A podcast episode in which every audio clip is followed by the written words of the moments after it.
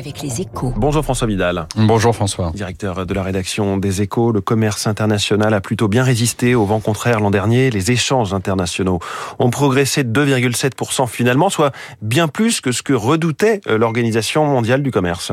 Oui, la mondialisation est toujours vivante et elle vous salue bien. Hein. Malgré les désordres géopolitiques et les effets du Covid sur la Chine et son économie, le commerce international a poursuivi l'an dernier sa marche en avant.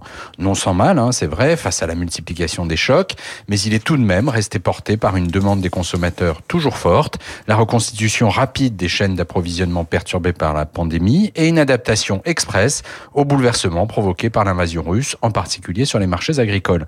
Résultat, selon l'OMC, les échanges internationaux devraient encore progresser de 1,7% cette année en dépit des risques que la hausse des taux d'intérêt fait peser sur l'activité et rebondir de plus de 3% en 2024 en l'absence de nouveaux chocs significatifs. Si je vous comprends bien, le mouvement de fragmentation de l'économie mondiale que beaucoup redoutaient ne semble toujours pas engagé.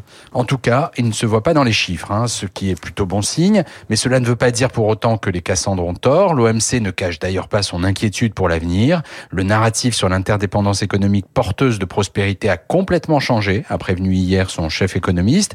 Une, une référence à peine voilée à la dégradation accélérée des relations économiques entre la Chine et les États-Unis, et sans doute aussi à l'IRA, le plan américain de subvention aux industries vertes. De quoi changer le visage de la mondialisation, pas de le déconstruire, pas de la déconstruire, car faut-il le rappeler, les échanges internationaux représentent près de 60% du PIB mondial, preuve d'une interdépendance qu'il sera difficile de détricoter. Le commerce international résiste au vent contraire, c'est-à-dire dans les échos ce matin. Merci François Vidal. Il est 7h13. La course mondiale à l'armement, c'est aussi à lire dans les échos avec un graphique magistral sur une pleine page évoquant les dépenses militaires des pays de l'OTAN. On parle de celle de la France avec Christian de Boissieu dans quelques secondes.